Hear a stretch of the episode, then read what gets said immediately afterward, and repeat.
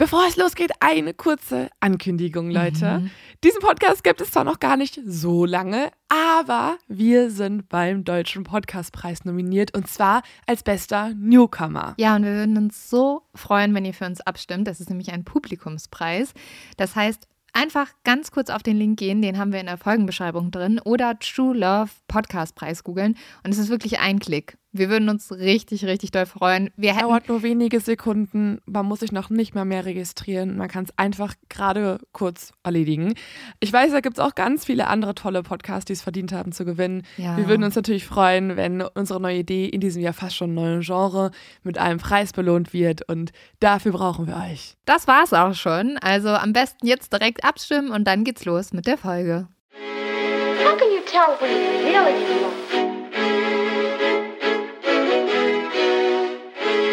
I've been in love several times before, and each time I thought I'd found my Prince Charming.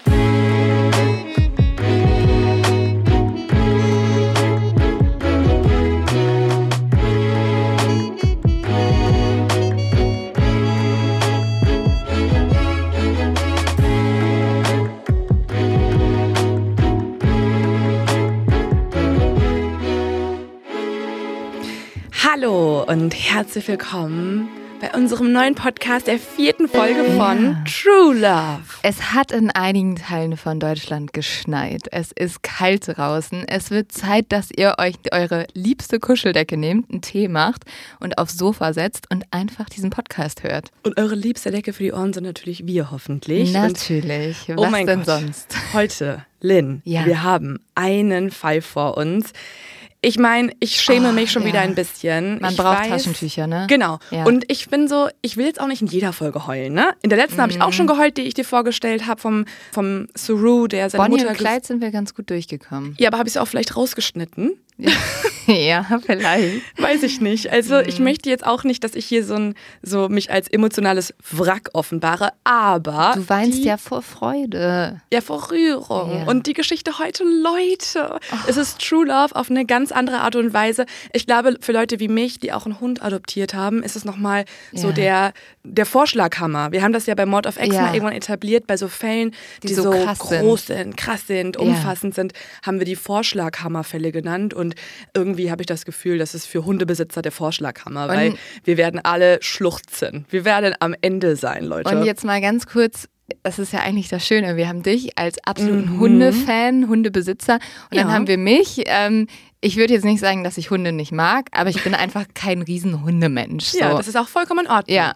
Und ich bin nicht wie so eine Mutter, die so richtig beleidigt, passiv-aggressiv in der Folge mit dir redet. Ja. Ja. Ich liebe ich lieb deinen Hund Freddo sehr, aber ich muss mich mit vielen Hunden, muss ich erstmal warm werden. Ich habe auch manchmal ein bisschen Angst vor Hunden. Deswegen ja. dachte ich eigentlich, als wir das erste Mal über diesen Fall gesprochen haben, habe ich gedacht, boah, das wird, das wird nicht mein Fall. Also super, dass du den machst, aber das ist nicht meine True Love-Geschichte. Das ist für euch Freaks da draußen. Das für euch Hundemenschen ist das.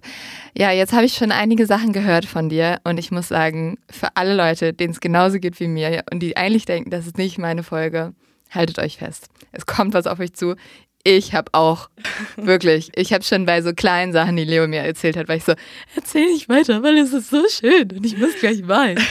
Also ähm, ja, ich, ich, bin gespannt. Ich bin ja. gespannt. Ich habe mir auch eine Geschichte gesucht, die nicht nur um Hunde geht. Es geht auch um die Liebe ähm, zu Herausforderungen, zum mhm. Abenteuer, zum Sport, zum Extremen. Also es geht ja. um die um Geschichte alles. von Michael, von einem Mann, der sich auf ein Abenteuer aufmacht, im Dschungel von Ecuador unterwegs ist und wir steigen da auch gleich direkt ein. Für Leute, die jetzt nicht nur an Hunden interessiert sind, ist es auch, es hat ein Meer, das ist alles viel größer als man denkt. Es ist aber auch die perfekte Folge, falls ihr da draußen irgendwie so eine WG habt oder eine Beziehung habt und die andere Person hält euch die ganze Zeit hin. Und ihr seid aber voll ready für die Adoption eines süßen Wesen rein in euer Leben, dann ist das die Folge, von der ich will, dass ihr sie mit den Leuten teilt. Mm. Das ist so wie früher, meine Schwester und ich wollten immer einen Hund haben. Mm. Ne? Und meine Familie war immer so, nein, wir haben nur eine Katze, weil das ist, wofür wir Zeit haben. Und irgendwann haben meine Schwester und ich eine PowerPoint-Präsentation oh erstellt. Oh und es war einfach nur so, wir wollen einen Hund. Und das sind die Gründe, warum. Slide 1, ein Hund ist süß. Slide 2, wir kümmern uns. So, mh, hm, ist klar, wir mm. kümmern uns mit zehn Jahren. Ganz kurz, hat das geklappt? Nein. Ja, schickt einfach diese Folge. Diese Folge ist eure PowerPoint-Präsentation. Und jetzt, Leute, starten wir gleich in den Fall. Aber ich habe euch natürlich noch einen Dating-Fail mitgebracht. Dating-Fails. Leo, dieser Dating-Fail ist gerade durch die zumindest Münchner Presse gegangen. Ich habe ihn vor aber aus meinem eigenen Freundeskreis gehört, weil er mhm. ist in meinem Freundeskreis passiert. Es geht um eine junge Frau in unserem Alter, die auf einer Dating-Plattform unterwegs war und dort mit einem Typen geschrieben hat und die beiden haben sich gut verstanden und dann haben sie beschlossen, sie gehen auf ein Date. Und er hat vorgeschlagen, er ist Bergführer, er kennt sich total gut aus in den Bergen und wir wohnen ja in München und Berge sind um die Ecke. Und dann hat er vorgeschlagen, dass die beiden auf eine Wanderung gehen. Das haben die gemacht, sind rausgefahren haben angefangen zu wandern, war richtig schön der Tag, aber es war eine sehr anspruchsvolle Wanderung. Und sie mhm. kamen immer höher, machten immer mehr Höhenmeter und auf einmal war auch überall Schnee, es war kalt und es wurde dunkel. Oh shit. Und die Freundin, die hat dann irgendwann gesagt, ich weiß nicht, wie ich nach Hause komme, äh, es wird jetzt hier ganz schön dunkel, sollen wir mal umdrehen? Und in dem Moment fällt ihm auf, er weiß nicht so richtig, wie sie zurückkommen. Und sie haben nur noch ein paar Prozent Akku und das kann ja super gefährlich in den Bergen werden. Das heißt, sie ist auf ein Tinder-Date gegangen mit einem Typen, der meinte, hey cool, wir machen eine Wanderung. Ja. Und dann stand sie mitten auf dem Berg. Es wurde dunkel und sie dachte. Und Willkommen zu True Crime. Ja, und sie dachte, okay, ich kann hier sterben. Und dann hat sie gesagt, ja, was machen wir denn jetzt? Und er so, mhm. ah ja, scheiße, ich habe auch nur irgendwie einen Kälteschlafsack mit, also hier übernachten können wir auch nicht. Er hat nicht die beste Strategie Nein. gewählt. Wähl eine Route, wo du gut bei wegkommst. Also du musst ja. glänzen. Du darfst nicht nur einen Schlafsack. Aber hat er schon dann auch gedacht, dass er vielleicht übernachten würde? Ich glaube, das war so seine Sicherheitsausrüstung. Jedenfalls war klar, die kommen von diesem Berg nicht mehr runter und es kann jetzt lebensgefährlich werden. Dann hat er gesagt, okay, gar kein Problem wir können die Bergrettung anrufen. Ich bin nämlich im Wanderverein und dann kostet das nichts. Also haben sie die Bergrettung angerufen. Dann kommt doch so ein Helikopter genau, auch angeflogen. sind ne? im Helikopter abgeholt worden. Uh, aufregend wiederum. Ja, obwohl ich glaube, sie hatte, das war schon alles richtig scheiße. Ja. Dann ist sie von diesem gescheiterten Date zurück nach Hause gekommen.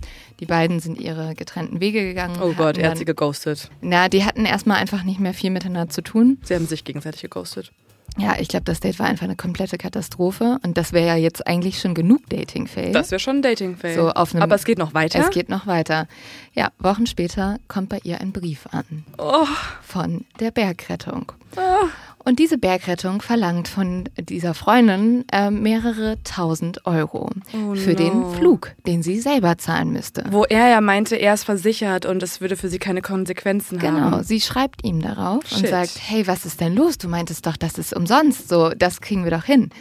Er sagt daraufhin, ja, sorry, da habe ich mich vertan. Für mich ist das umsonst, aber nicht für dich. Oh mein Gott. Und das Gott. war natürlich schon so, da dachte sie, holy shit. Dann hat sie ihm geschrieben, ja, ich fände es aber cool, wenn wir uns das teilen, weil du hast mich in diese Situation gebracht, was ich schon extrem nett finde, dass sie sagt, wir teilen uns das. Und dann hat er kurz nicht geantwortet und dann kam einfach nur so, nee, tut mir leid. Und dann hat er sie geghostet. Aber sie hat sich das nicht gefallen lassen und sie hat ihn verklagt. Und dann haben sie sich das nächste Mal vor Gericht wieder getroffen. Uh, eine ganz andere Art und Weise des zweiten Dates. Oh, grauenhaft. Also sie tat mir echt leid, weil ich glaube, das war wirklich das schlimmste Horror-Date, von dem ich jemals in meinem Leben gehört habe. Also dann lieber von einem schwedischen Autor auf ja. dem Klo sitzen gelassen werden. Als auf einem Berg. Als auf einem Berg von ja. einem Mann aus Bayern. Ja, also Worst-Case-Szenario. Ich hoffe sehr, dass sich äh, dieser Fall für sie aufklärt. Und, oh ähm, man, der hätte wirklich einfach auch ein cooles Date haben können, ne? Der, das wäre so eine Abenteuer-Story gewesen. Oh, weiß ich nicht. Er kriegt die Rechnung, ist so, oh, ähm, ja, es war so aufregend, ich zahle das, ich habe dich da reingebracht, wir hatten einen Helikopterflug zusammen, okay, wir Händchen ganz gehalten. kurz, ne? Im Helikopter Leo? gesteht er ihr, das war der schönste Tag meines Lebens. Ich hätte nie gedacht, dass wir hier in den Lüften plötzlich Leo? einander näher kommen. Nicht, um deine Illusionen zu zerstören. Wir reden hier aber von mehreren tausend Euro, also so sieben bis zehntausend Euro. Holy shit. Ja. Und deswegen, Leute, einfach nicht so extrem Sport machen. Geht aber einen Kaffee trinken. Geht doch einen Kaffee trinken auf dem ersten Date. Nicht halt auf einen einsamen Berg gehen. Ist auch so aus unserer True Crime-Erfahrung nicht so die beste Idee. Aber Extremsport ist schon das richtige Stichwort, denn mm. in dieser Folge steigen wir ein in das Leben von einem Extremsportler. Deswegen würde ich sagen, legen wir doch mal los mit der vierten True Love-Geschichte in diesem Podcast. Wir machen eine kurze Werbeunterbrechung und reden über unseren Werbepartner. Und das ist Simon Mobile. Und ich glaube, ihr könnt euch vorstellen, wenn man Recherchen wie die unserigen macht, dann macht man die überall. Also ich recherchiere im Bus, ich recherchiere, wenn ich irgendwie zum Sport laufe, ich recherchiere zu Hause, aber ich recherchiere auch manchmal an Orten, wo ganz schlechtes Internet ist. Und deswegen bin ich total froh, dass ich Simon Mobile habe, weil mit Simon Mobile hast du den perfekten Mobilfunkvertrag und du hast viel Datenvolumen zum günstigen Preis. Und viel Datenvolumen, das brauche ich. Und viel Datenvolumen, also Leute, bitte lasst es euch jetzt auf der Zunge zergehen, denn wie viel Gigabyte ihr mit Simon Mobile bekommt, das konnte ich erst nicht glauben, als ich es gelesen habe. Nee. Ihr bekommt nämlich, wenn ihr jetzt ein, also ich bin fast schon sauer auf alle anderen Verträge, die Leute ja. jemals abgeschlossen haben, weil Ey, das kannst du ja gar nicht vergleichen. Wenn ihr nämlich jetzt einen Vertrag bei Simon Mobile abschließt, dann bekommt ihr zunächst einmal 100 Gigabyte Datenvolumen für die ersten zwölf Monate komplett geschenkt. Einfach so. Einfach so. Boah, dann könnt ihr euch halt Simon Mobile holen. Normalerweise mit 12, 17 oder 27 Gigabyte Datenvolumen ab 8,99 Euro im Monat. Das könnt ihr aber auch jederzeit monatlich flexibel wechseln, je nachdem, wie ihr es wollt. Und wir haben auch noch einen Code für euch. Mit dem mhm. bekommt ihr einfach für die ersten zwölf Monate monatlich nochmal 2 Gigabyte einfach so geschenkt obendrauf. Ja, und jetzt gut zuhören. Der Code ist nämlich LOVE2. LOVE, L-O-V-E 2 und damit 2 GB on top. Das Angebot ist nur bis zum 13.05.2024 gültig. Also schnell sein. Genau, nicht mehr so lange, seid ein bisschen schnell. Und falls ihr noch Fragen habt, dann guckt doch einfach mal in unsere Folgenbeschreibung.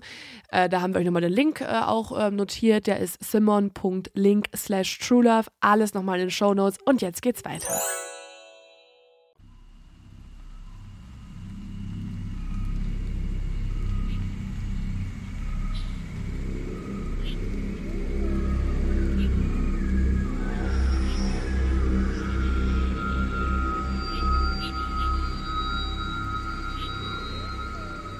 Es ist Nacht im Dschungel von Ecuador.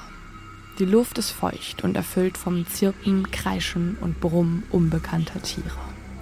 Richtige Pfade gibt es hier nicht mehr. Mitten im Regenwald, weit entfernt von jedem bewohnten Dorf, hat die Natur wieder das Sagen. Die Dunkelheit umfängt auch die Vierergruppe, die sich langsam durch das Grün schiebt. Sie sind so weit im Dschungel, dass nicht einmal der Schein des Mondes das Blätterwerk über ihnen durchdringen kann. Stattdessen tastet sich der Schein von mehreren Taschenlampen durch das Dickicht. Sie haben es eilig, denn obwohl sie schon seit mehr als vier Tagen unterwegs sind, haben sie noch einen langen Weg vor sich. Und sie dürfen nicht stoppen. Es geht immer weiter rein in den Dschungel für sie. Die Organisatoren hatten sie gewarnt, dass diese Etappe die härteste von allen sein würde. Der Boden besteht hier zum Großteil aus schlammigen Sumpflöchern. Manche von ihnen so tief, dass sie einen Menschen verschlucken könnten, wenn man nicht vorsichtig ist. Außerdem ist der Abschnitt als Schlangengebiet gekennzeichnet. Oh. Und tatsächlich hatten sie bereits auch mehrere Exemplare schon gesichtet, die sich aber dann schnell aus ihrem Lichtkegel gewunden haben. Also für dich mit einer leichten Schlangenphobie. Ich habe gar keine Schlangenphobie. Ach, echt nicht? Mm -mm. Warum hab, dachte ich das jetzt? Ich habe eine Spinnenphobie. Ich finde Schlangen ziemlich cool. Okay, Spinnen gibt es aber auch. Ja, das war mir klar. Sobald du Urwald gesagt hast, war ich so, oh, ich sehe die Vogelspinnen da langkrabbeln. Ich glaube aber, wenn du durch den Dschungel gerade wandern möchtest und dich da durchkämpfst, dann findest du auch die Schlangen nee. nicht mehr cool, die da auf freier ja, Wildbahn zu finden sind. Schon. In einer Tierdoku vielleicht noch, aber so in Realität vor einem auf einem? Nee, brauche ich nicht. Das, was wir aber gerade hier besprechen, daran denkt keiner der vier Leute, die sich gerade über den Weg kämpfen. Sie konzentrieren sich nur darauf, wo sie als nächstes hintreten. Sie müssen schnell weiter und bleiben nicht einmal stehen, als eine andere Gruppe ihnen hinterherruft, Hey, habt ihr einen Hund dabei? Michael Lindnort schüttelt den Kopf. Was sollte denn ein Hund hier zu suchen haben? Mitten im Dschungel von Ecuador. Was für ein absurder Gedanke. Michael ist 38 Jahre alt. Er ist extrem durchtrainiert, hat zottelige braune Haare, hohe Wangenknochen und einen Dreitagebart. Michael lebt eigentlich in Schweden. Er ist der Kapitän des schwedischen Teams Peak Performance und leidenschaftlicher Extremsportler. Gerade befindet er sich gemeinsam mit seinen Teammitgliedern Staffan Björklund, Karen Lundgren und Simon Niemi mitten in einem der anstrengendsten Challenges der Welt. Der Adventure Racing Weltmeisterschaft 2014 in Ecuador. Was ist das denn? Ja, Adventure Racing kannte ich vor dieser Folge auch noch nicht. Und Mhm. tatsächlich finde ich, geht es auch so ein bisschen um die Liebe zum Sport und zwar Ja. zum Extremsport. Es ist nämlich eine ganz besondere Sportart. Manche würden sagen, es ist nicht wirklich ein Rennen, sondern es ist vielmehr ein Überlebenstest, also eine ultimative Herausforderung für Körper und Geist, die tatsächlich sehr, sehr lebensbedrohlich werden kann. Ein Team besteht hierbei meistens aus drei Männern und einer Frau und sie müssen sich per Mountainbike, zu Fuß, in Kajaks und manchmal auch durchs Abseilen, Klettern oder Schwimmen über mehrere hunderte Kilometer von A nach B kämpfen. Die Uhr läuft für alle Teams ab Tag 1 und wird erst angehalten, wenn sie entweder aufgeben müssen, das passiert häufiger, wenn sich zum Beispiel jemand verletzt hat oder sie von der Route abgekommen sind, Oder von der Kraft Schlange gebissen von werden. der Schlange gebissen werden. Oder die Uhr endet auch, wenn sie gemeinsam die Ziellinie überqueren. Sie dürfen nicht alleine überqueren, also es müssen alle vier zusammenkommen. Der Sieger ist das schnellste Team und der Verlierer das Team, was ausscheidet oder als letztes kommt. Die Teilnehmerinnen und Teilnehmer müssen sich also extrem beeilen. Aber die Geschwindigkeit ist auch nicht alles, was ein Team optimieren kann. Auch Schlafen und Essen ist den Teams in einem gewissen Rahmen selbst überlassen. Und das finde ich auch so beeindruckend und aber auch absurd. Also die Teams planen wirklich ganz genau vorher, wann sie schlafen. Sie schlafen auch nie lang, so maximal vier Stunden. Und sie planen ganz genau, wann man was isst, welche Art von Nahrung, also wann werden Proteine zu sich genommen, wann ruht man sich eine halbe Stunde aus. Und es gibt da ganz viele Optimierungen und das alles ist auch vor allem Michaels Job. Michael ist Teamanführer und hat den Überblick über ihre Route und ihr Vorgehen. Das klingt so extrem. Es ist extrem. Also ich glaube, ich habe noch nie von irgendwas Extremerem gehört, ehrlich gesagt. Also Seven versus, Seven versus Wild ist nix dagegen. Das Das- kann man schon ja. mal sagen. Also Michael sagt auch, manche Leute laufen einen Marathon. Wir laufen einen Marathon an Tag 1 bis 7. Also sie laufen Wow. quasi die ganze Zeit Marathon. Ich finde das immer beeindruckend. Ich frage mich aber auch immer, warum? Ja, das äh, kann dir vielleicht gleich Michael noch beantworten. Unterstützung von außen bekommt das Team während dieser Challenge nicht. Nur in den sogenannten Wechselzonen, also dort, wo dann von einer sportlichen Disziplin die nächste startet, zum Beispiel wo man von Tracking zu Radfahren übergeht, stehen wichtige medizinische Hilfsmittel und Versorgung für die Sportlerinnen und Sportler bereit. Zwischen den einzelnen Wechselzonen können jedoch bis zu 130 Kilometer ohne medizinische Hilfe liegen. Wow. Ja. Dabei durchqueren die Teams teilweise Wälder, Wüstenabschnitte, Dörfer, Flüsse, Berge oder Seen. Bei den vergangenen Weltmeisterschaften mussten sich die Teams zum Beispiel durch Schneestürme und Schlamm kämpfen, mit riesigen Höhenunterschieden klarkommen und sie waren auch Temperaturen über 40 Grad Celsius ausgeliefert. Manchmal, wie zum Beispiel jetzt gerade, kommen noch giftige Schlangen und Insekten dazu. Und im Dschungel von Ecuador, wo sie jetzt gerade sind, gibt es zum Beispiel auch den Pfeilgiftfrosch, Piranhas und die Konga-Ameise, deren Biss einen schmerzhaften Fieberwahn auslösen kann. Oh mein Gott. Also da würde mich halt nichts hinkriegen. Wirklich nicht. Und die Leute machen das freiwillig. Ja, die machen das freiwillig. Also jedes Jahr finden mehrere Adventure Races statt auf der ganzen Welt. Doch der Höhepunkt für all diese Adventure Racers, diese Teilnehmer, ist die jährliche Weltmeisterschaft, bei der nur die besten Teams gegeneinander antreten dürfen. Na, Leo, willst du noch spontan mitmachen? Sollen wir Ja, uns noch wir uns- anmelden? Ja. Irgendwann trainieren wir das True Love Team, treten als True Love auch an. Also ich habe Fotos gesehen von der Strecke Hm, und ich finde, hm. das sieht so episch aus. Mhm. So, so episch. Ja. Da die, die Savanne und die Mhm. Berge und Ja. die Kanus und ja, wir werden da niemals sein. Soll ich dir kurz was sagen? Das sieht alles immer mega episch auf Google Maps aus. und mega tödlich. Und dann kommst du an und bist so, heiß, Durst? Ich kann nicht mehr? Ja. Nee, nee, Ja, ja, also für uns klingt das äh, alles nicht ganz so angenehm. Sich mehrere Tage durch die Wildnis zu quälen, ist, glaube ich, für die meisten Menschen nicht gerade die neueste Lieblingssportart. Aber ich, wär, ich wäre gern so ein Mensch, muss ich trotzdem sagen. ich verstehe, so ein bisschen in mir versteht, warum man diese absolute Challenge sucht. Mhm.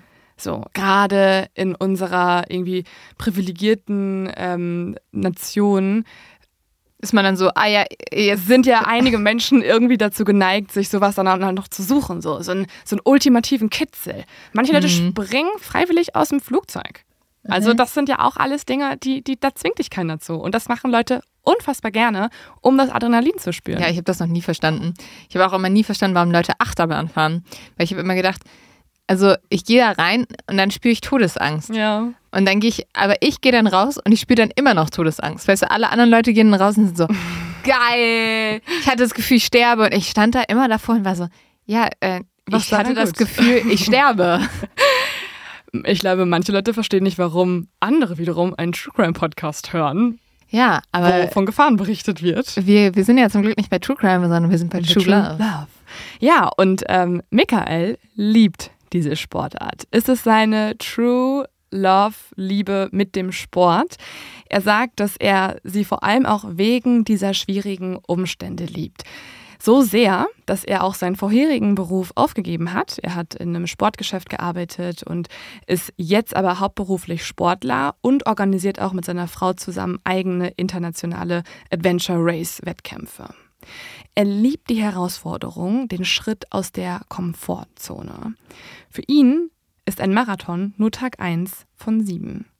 In den vergangenen Jahren hat er schon unglaubliche Dinge erlebt bei diesen Wettkämpfen. Einmal ist er zum Beispiel vier Tage lang mit nur einer Stunde Schlaf durch Costa Rica gerannt. Und er hat auch ein Sieben-Tage-Rennen überlebt, obwohl ihm ein Stück der rechten Ferse fehlte am Was? Ende. Und er würde es immer wieder machen. Der Sieg bei der Weltmeisterschaft wäre das Größte für ihn, sagt er.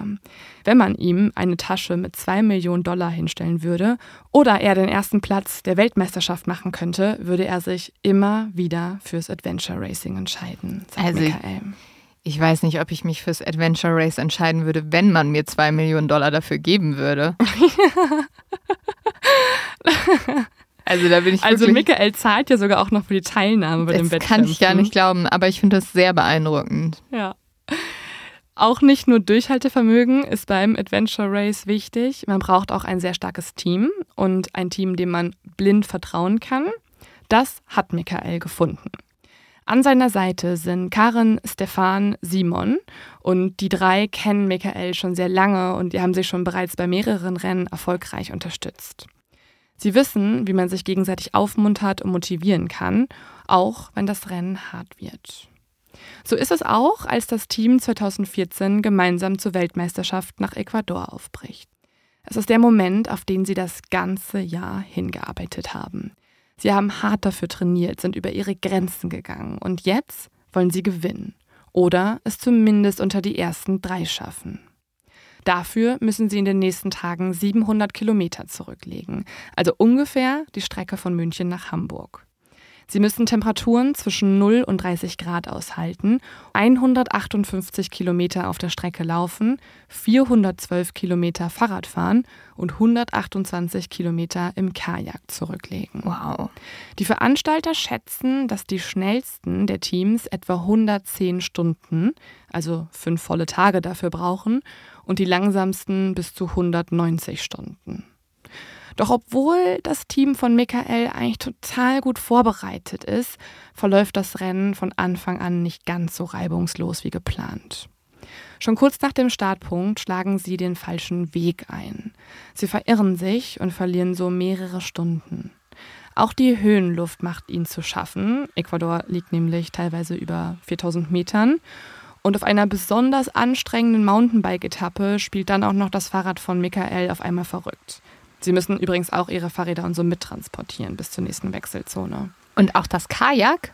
Nee, das wartet, das, also das ist dann eine Wechselzone. Okay. Aber in diesen Abschnitten müssen sie dafür sorgen, dass das Fahrrad verpackt wird, Mhm. aufgebaut wird und sie reinigen das auch zwischendurch immer mal wieder, wenn das so mit Schlamm und so Mhm. bedeckt ist und das denen eigentlich Zeit kosten könnte. Wirklich unglaublich. Unglaublich.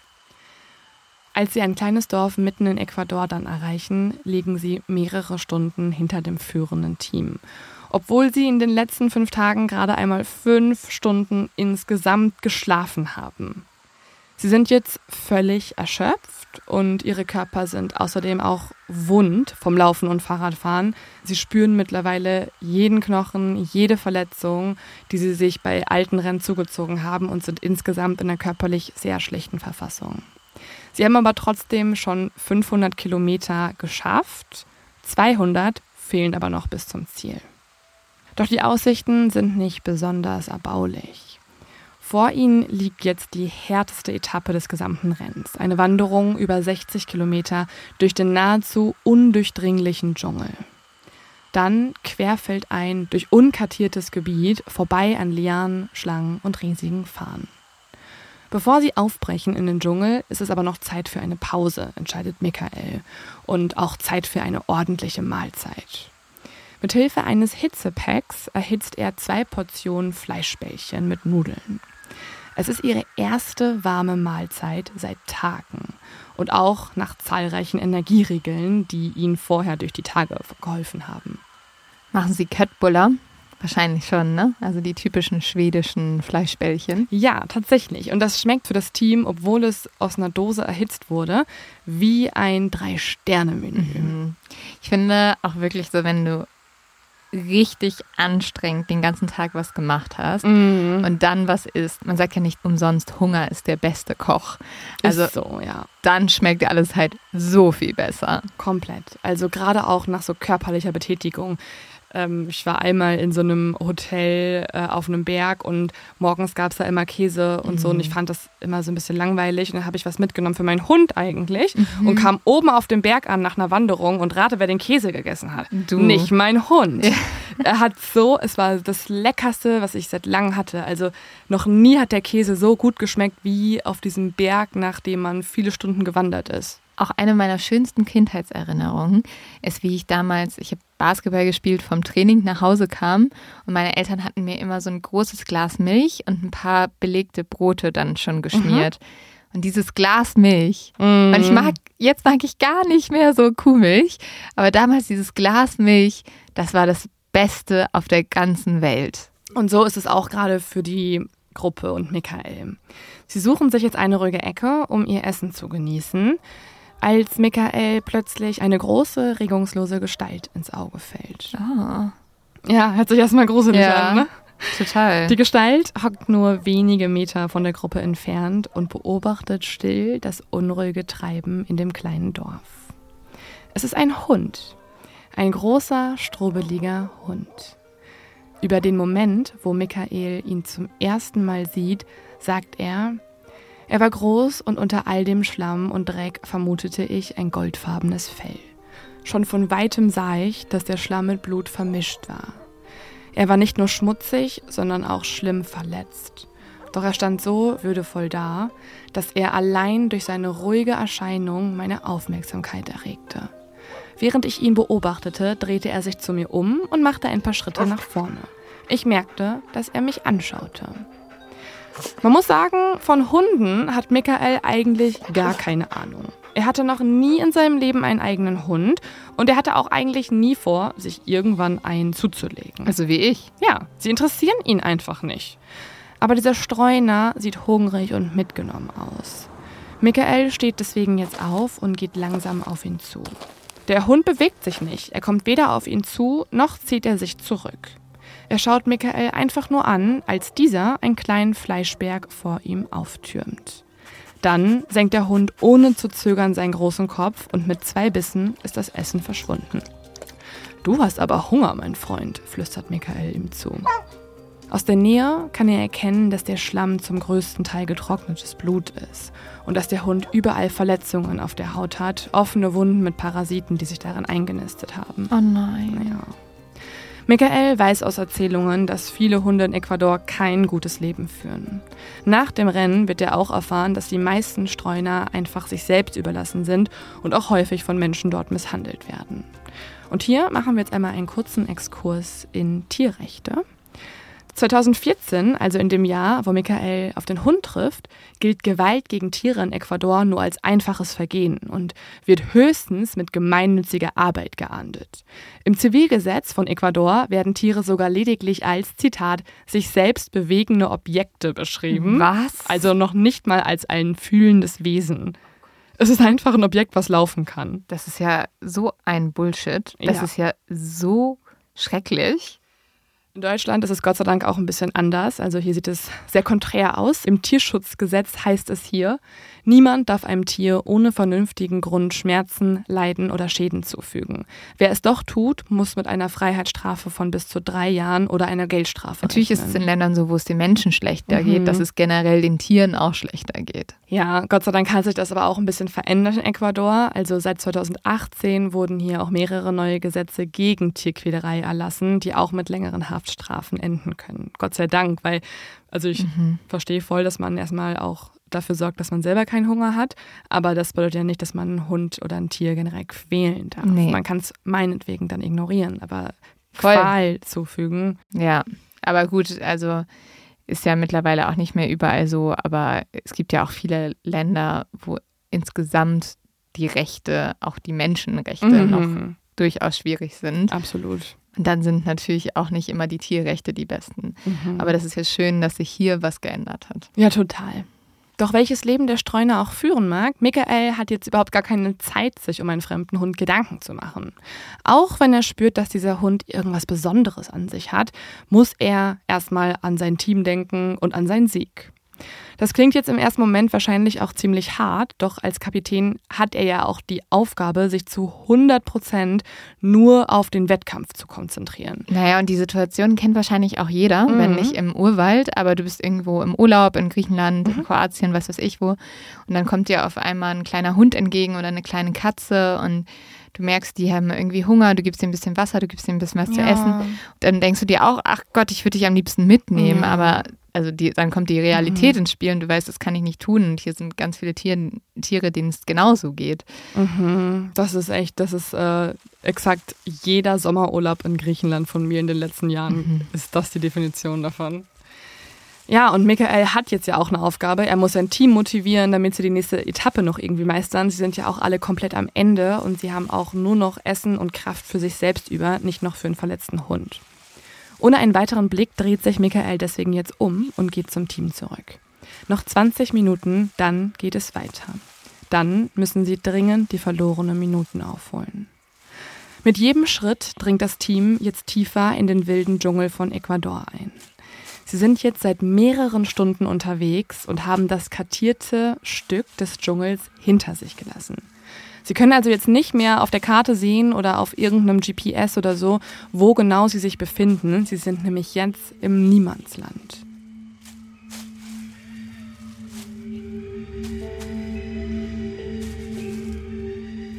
Manchmal sieht Michael die Umrisse der anderen Teammitglieder oder von gegnerischen Teams.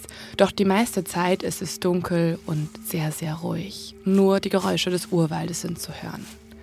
Plötzlich ein Rascheln und dann ein Knacken im Unterholz. Jemand ruft laut, Hey, habt ihr einen Hund dabei? Ein Hund? Hier im Dschungel?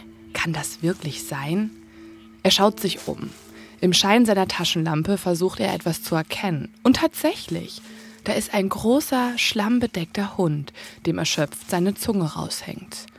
Der Hund, mit dem Michael vor Stunden seine Fleischbällchen geteilt hatte. Plötzlich ist er aus der Dunkelheit in den Schein seiner Taschenlampe getrabt. Hallo Hund, begrüßt ihn Michael überrascht.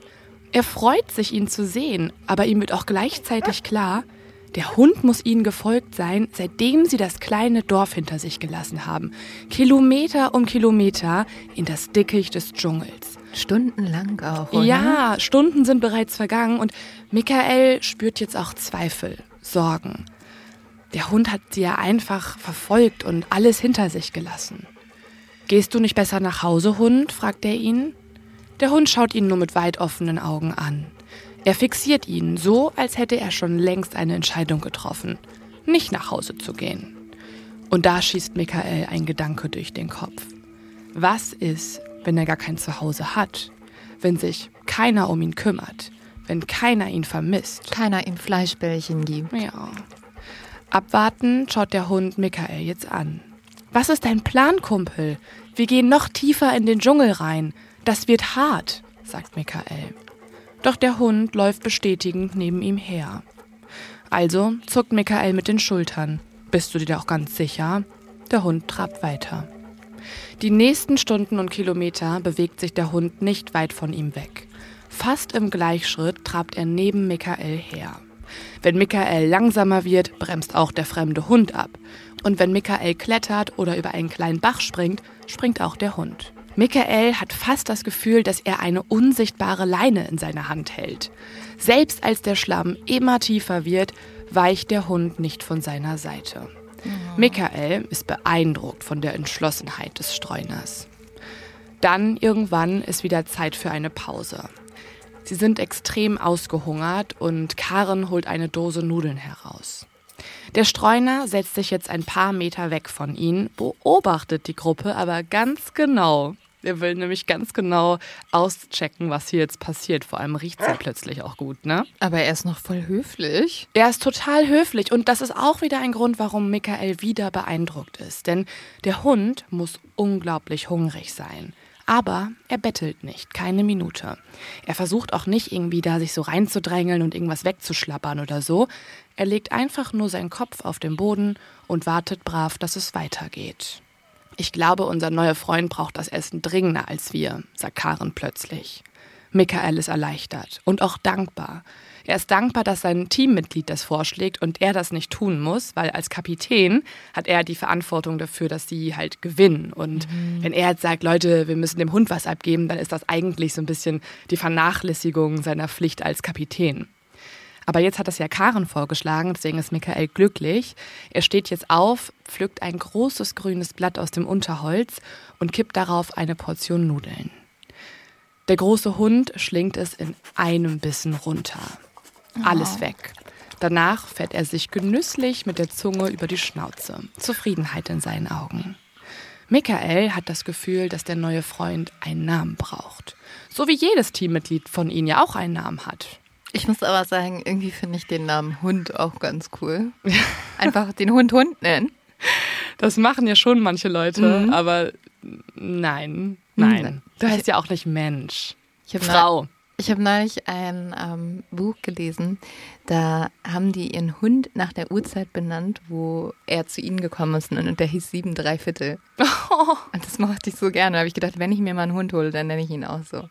Oh, das ist auch ganz niedlich. Ja. Wir machen eine kurze Unterbrechung und haben einen Tipp für euch. Leute, bitte, bitte, bitte passt auf. Es ist eine super coole Marke, mhm. ein super cooles Produkt. Ich liebe den Gedanken und den Nachhaltigkeitsaspekt. Und es ja. gibt natürlich am Ende auch noch einen Rabattcode für euch, den ihr nur mit True Love Podcast bekommt. Gerade bei so Pflegeprodukten gucke ich manchmal in meinem Schrank und schäme mich selber dafür, wie viel Scheiß ich ja. habe, wo ich einfach mal in DM gegangen bin und irgendwie das mitgenommen habe, weil das sieht cool aus und das mitgenommen habe und man nutzt es nie, man nutzt es irgendwie nicht mhm. reichhaltig, weil am Ende ist das gar nicht so cool und ähm, ja, es ist halt auch null nachhaltig. Und deswegen bin ich so happy, dass es Marken wie Wild gibt, die sich für Nachhaltigkeit einsetzen und zum Beispiel so etwas Cooles entwickeln wie wiederverwendbare Cases aus Aluminium. Und dieses Case wiederum kann man dann immer wieder mit dem Refill aus Bambuszellstoff befüllen und das wird direkt zu dir nach Hause geliefert.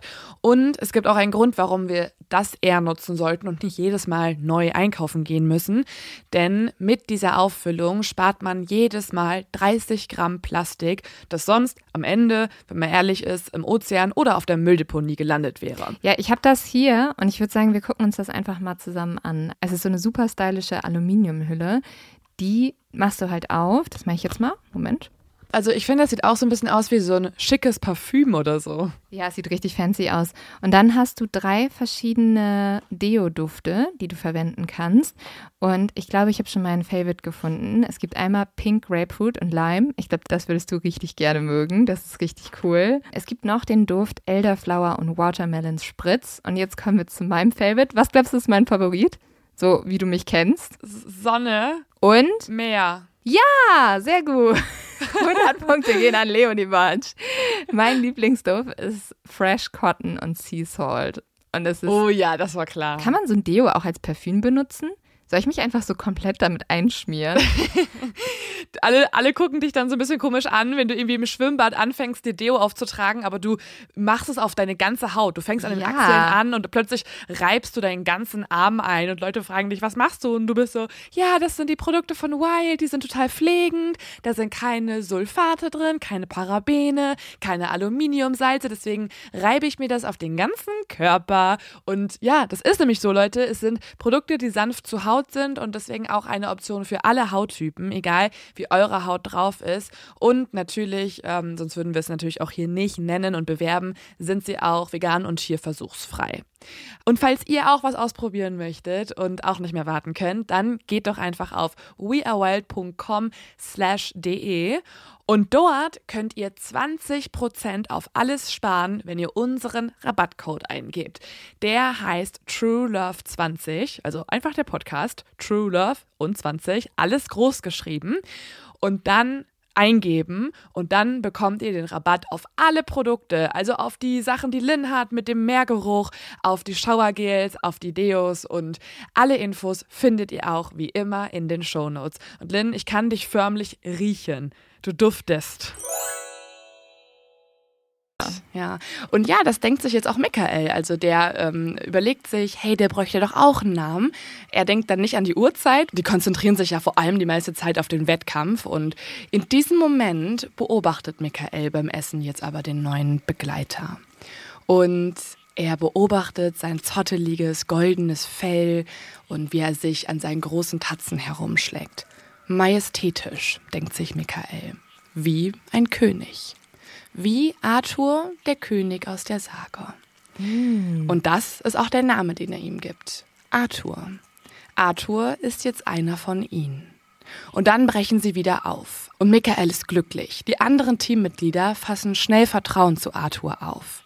Sogar so viel Vertrauen, dass sie ihm einmal überlassen, die Führung zu übernehmen, weil sie wollen ja auch möglichst schnell durch den Dschungel kommen und sie haben das Gefühl, der geht da irgendwie auch so zielstrebig rum und plötzlich schlägt einer von ihnen vor, hey, lass uns doch einfach Arthur mal ausnahmsweise folgen. Arthur ist uns immer hinterhergerannt.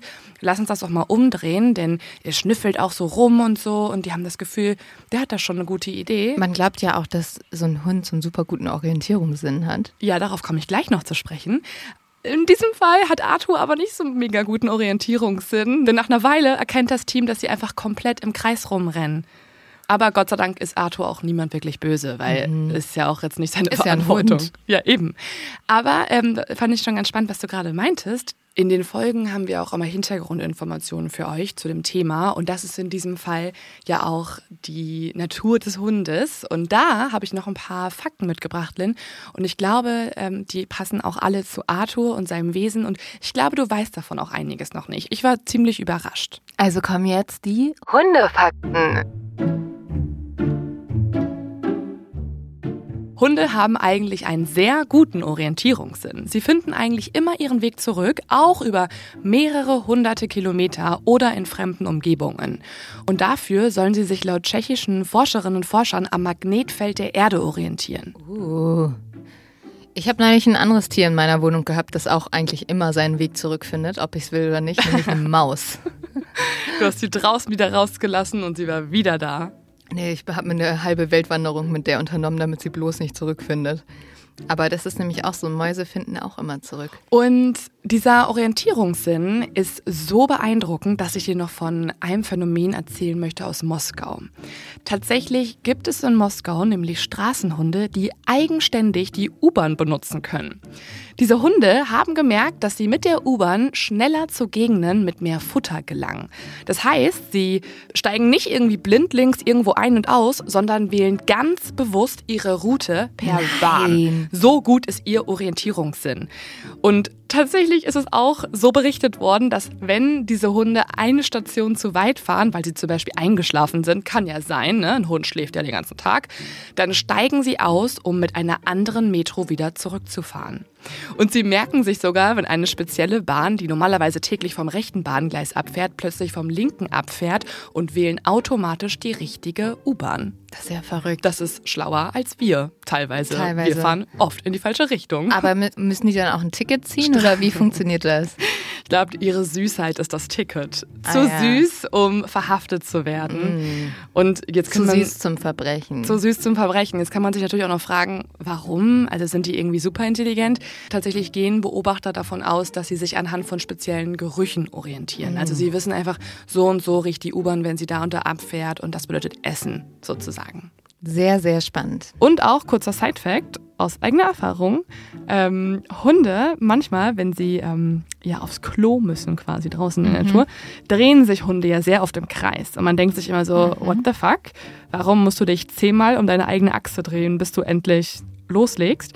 Das hat damit zu tun, wie eine andere Studie ergeben hat, dass Hunde angeblich in Nord-Süd-Ausrichtung kacken wollen. Okay, okay. Warum? Ja. Konnte man bisher noch nicht rausfinden. So merkwürdig. Sehr merkwürdig. Aber Hunde sind auch ähm, gar nicht mal so unintelligent. Tatsächlich haben Forscherinnen und Forscher herausgefunden, dass sie so intelligent wie ein Kleinkind sein sollen. Hunde können durchschnittlich zwischen 150 und 250 Wörter unterscheiden. Und damit sind sie ungefähr so schlau wie ein zweieinhalbjähriges Kind. Wow. Am schlausten sind übrigens Border Collies. Das hat auch äh, Rico bewiesen, angeblich der schlauste Hund der Welt. Der hat 1999 eine Wette bei Wetten Das gewonnen, indem er zu 77 Wörtern die jeweiligen Spielzeuge zuordnen konnte. Das finde ich so krass. Das ist so verrückt. Aber ich frage mich gerade, also glaubst du, Fredo kann drei Worte überhaupt? Bitte jetzt nicht so meinen Hund bashen. Aber ich habe ihn, ich habe ihn ganz, ganz doll lieb. Aber manchmal glaube ich sogar, wenn ich seinen Namen sage, dass er den nicht versteht. Und eigentlich versteht er nur, wie ihr was sagt.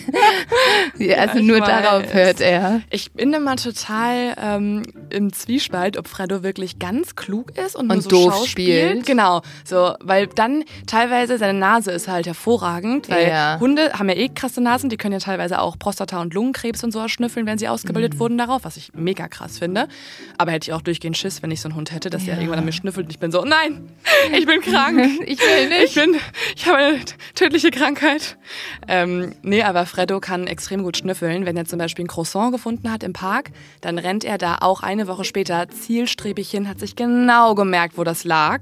Und es ist sehr nervig. Ja, also seine Essensfähigkeiten würde ich jetzt auch gar nicht unterschätzen. Seine Nase ist extrem gut. Mhm, seine aber ja, Ohren sein nicht Gehirn, so. sein Gehirn weiß ich nicht, weil teilweise sage ich auch so, willst du essen, Leckerli, Gassi? Und der guckt wirklich bei allem gleich. Ja, komplett so auf Durchzug. Aber gut, ähm, wir müssen, wir müssen äh, Freddo trainieren und kommen zurück zu Arthur.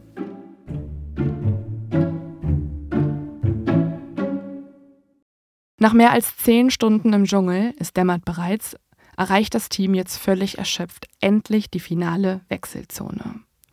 Die letzten Kilometer hatten ihnen alles abverlangt. Nicht nur der Schlamm ist immer tiefer geworden, auch Stefans Zustand hat sich extrem verschlechtert. Das liegt daran, dass Stefan mittlerweile völlig dehydriert ist. Also sie haben viel zu wenig zu trinken und auch viel zu wenig Essen insgesamt. Außerdem fühlen sie auch einmal Stefans Stirn und merken, dass er total fiebrig ist. Oh nein. Mittlerweile kann sich Stefan auch nicht mehr alleine auf den Beinen halten. Und Michael und Simon entscheiden sich, dass sie ihn tragen. Das heißt, sie sind jetzt noch langsamer und es ist insgesamt auch extrem anstrengend für die beiden. Gemeinsam tragen sie Stefan jetzt durch den tiefen Schlamm.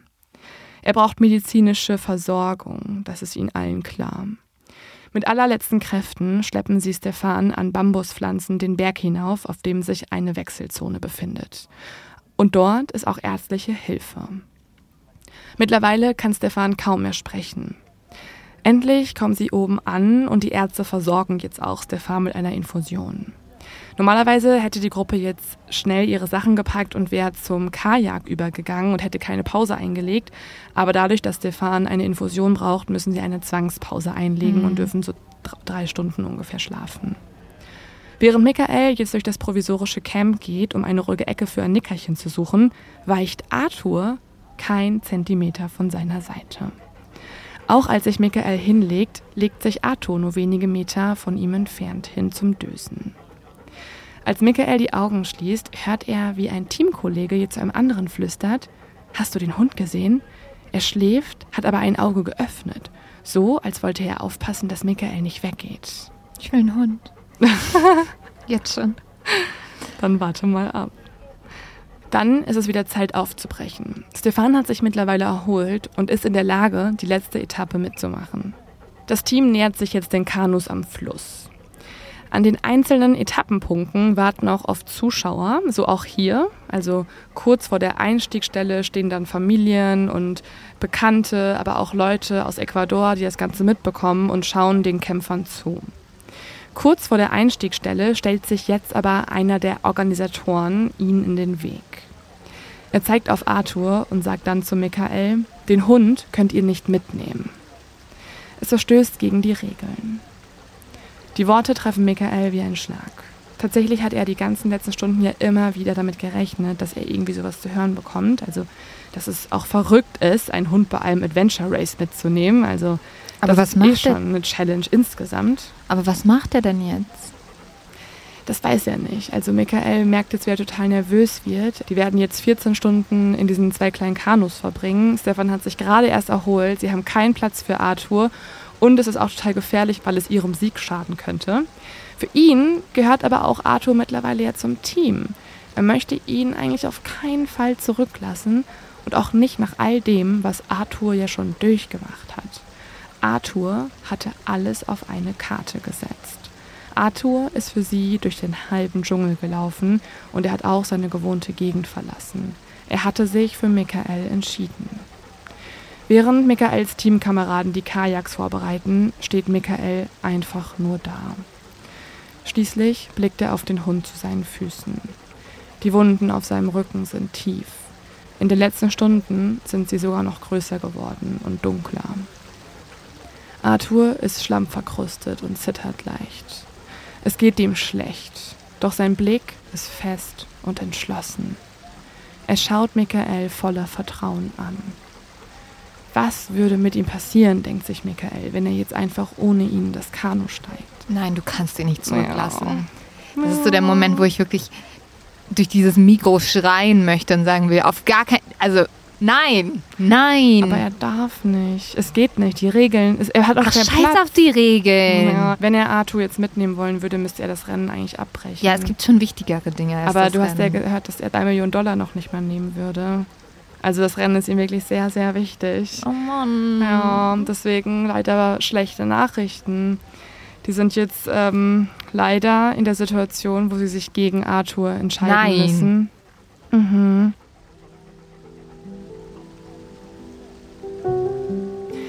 Immer mehr Teilnehmerinnen und Teilnehmer strömen jetzt auch zu den Kanus und beladen die Kanus und nehmen die Paddel mit zum dunklen Fluss. Es ist jetzt mitten in der Nacht und Michael weiß, dass er das letzte Wort hat als Teamkapitän. Arthur mitzunehmen, realisiert er, ist für alle zu gefährlich und würde seinem Team wahrscheinlich schaden. Langsam beugt er sich deswegen zu Arthur hinunter, tätschelt sanft seinen Kopf. Ich bin sauer. Ich auch. Arthur beginnt jetzt leise zu winseln und zu wimmern. So als wüsste er, welch inneren Kampf Michael gerade führt und was ihm bevorsteht. Und auch so, als würde er versuchen, Michael umzustimmen. Was sollen wir tun, murmelt Michael. Ich weiß es nicht, ich weiß es nicht. Ihm ist total schlecht mittlerweile und er fühlt sich, als würde er den größten Verrat seines Lebens begehen. Im Kopf geht Michael jetzt alle Möglichkeiten durch. Er weiß, dass Arthur kein guter Schwimmer ist. Also es war so, dass die vor ein paar Kilometern sogar schon mal eine andere Wechselzone hatten, wo sie einen kleinen Fluss überqueren mussten. Und da musste Arthur tatsächlich ein bisschen schwimmen und war aber schon nach so ein paar Metern komplett außer Atem, hatte zitternde Beine und kam nicht weit. Das heißt, er hat gar keine Kraft für eine lange Strecke im Wasser. Langsam steht Michael jetzt auf. Er schaut zu dem Organisator, der sich ihnen den Weg gestellt hatte und murmelt, Verstehe schon, er wird schon irgendwie einen Weg zurückfinden. Nein, bitte nicht. Ja, Hunde können doch sowas, oder? Er fragt das, aber man merkt auch total, dass er sich eigentlich mehr selber überzeugen möchte davon. Wie in Trance greift er je zu seinem Paddel und macht sich auf den Weg zu den Kajaks. Er sieht niemanden an, er sagt gar nichts, es gibt nichts mehr zu sagen und er weiß, dass er in Tränen ausbrechen würde, wenn er nochmal zurückschaut. Neben sich hört er das Traben von Arthurs Pfoten auf dem harten Boden. Aber er schafft es auch nicht, ihn noch einmal anzugucken. Arthur muss hier bleiben, es geht nicht anders. Ach komm, fuck it, ich mach diese, diese Kilometer durch Ecuador. Ich, ich hol den Hund. Michael weiß, dass er ihn nie wiedersehen wird, als er sich dann mit Simon in eins seiner Kanus setzt. Hinter ihm, und mein Herz zerbricht, ne, winselt es leise. Michael dreht sich nicht mehr um, er schafft es einfach nicht und dann legen sie mit dem Kanu ab. Im Gleichtakt ziehen Simon und Michael ihre Paddel durch das dunkle Wasser.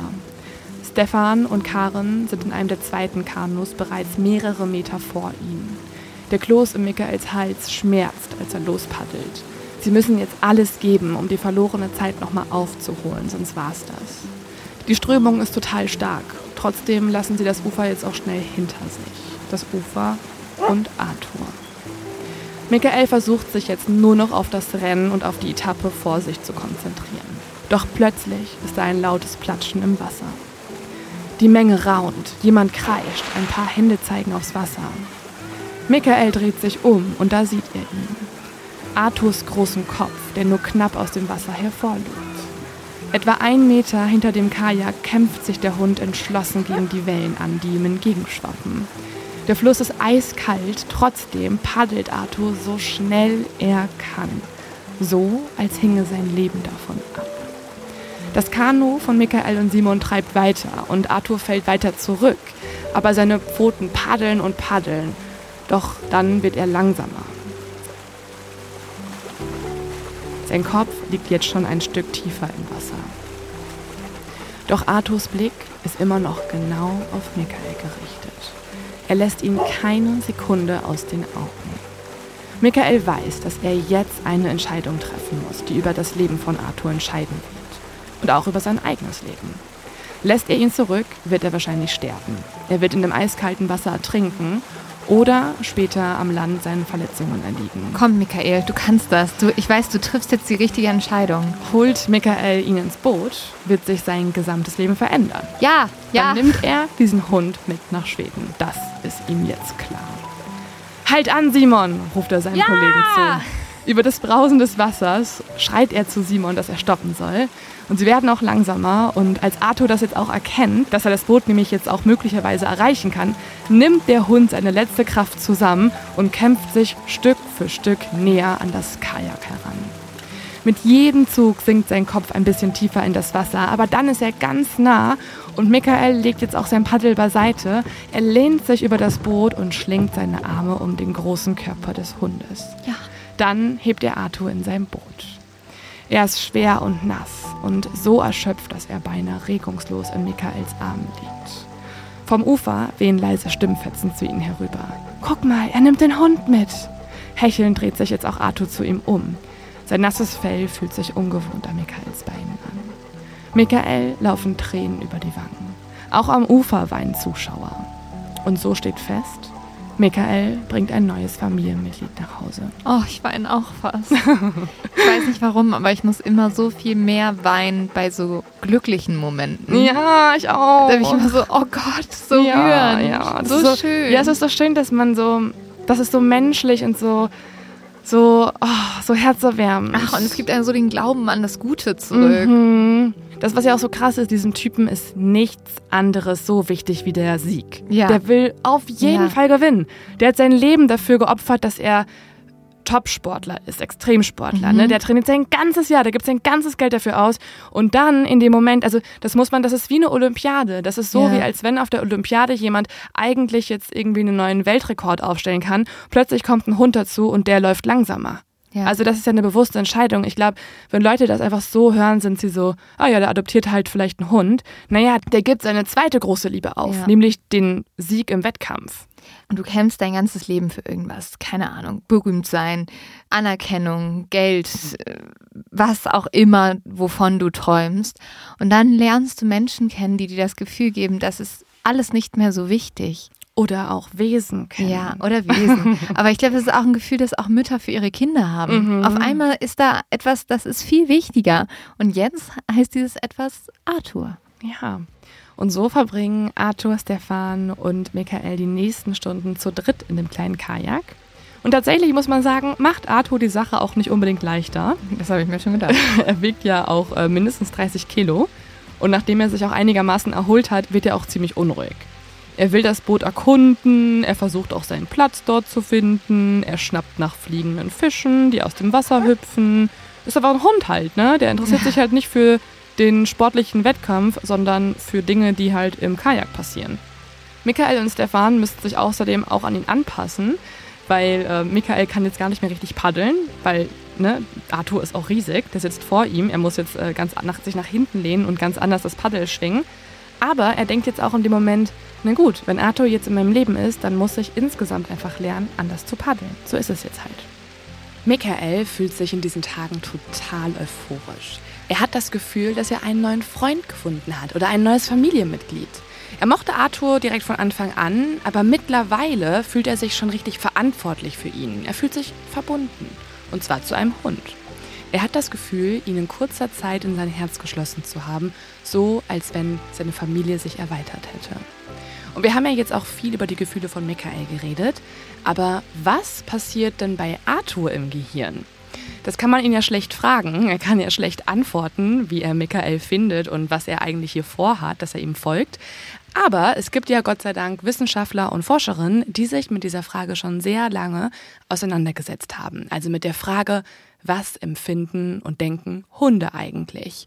Und auch Hundetrainer beschäftigen sich mit den Gefühlen ihres Gegenübers. So zum Beispiel auch unser Experte in der Folge, Daniel von Dog University. Alle, die einen Hund haben, werden ihn, glaube ich, kennen. Es ist nämlich mein Lieblings-YouTuber. Und er erklärt uns jetzt mal, was bei Arthur vielleicht gerade im Gehirn passiert, also ob Hunde Liebe empfinden können und wie man das erkennt.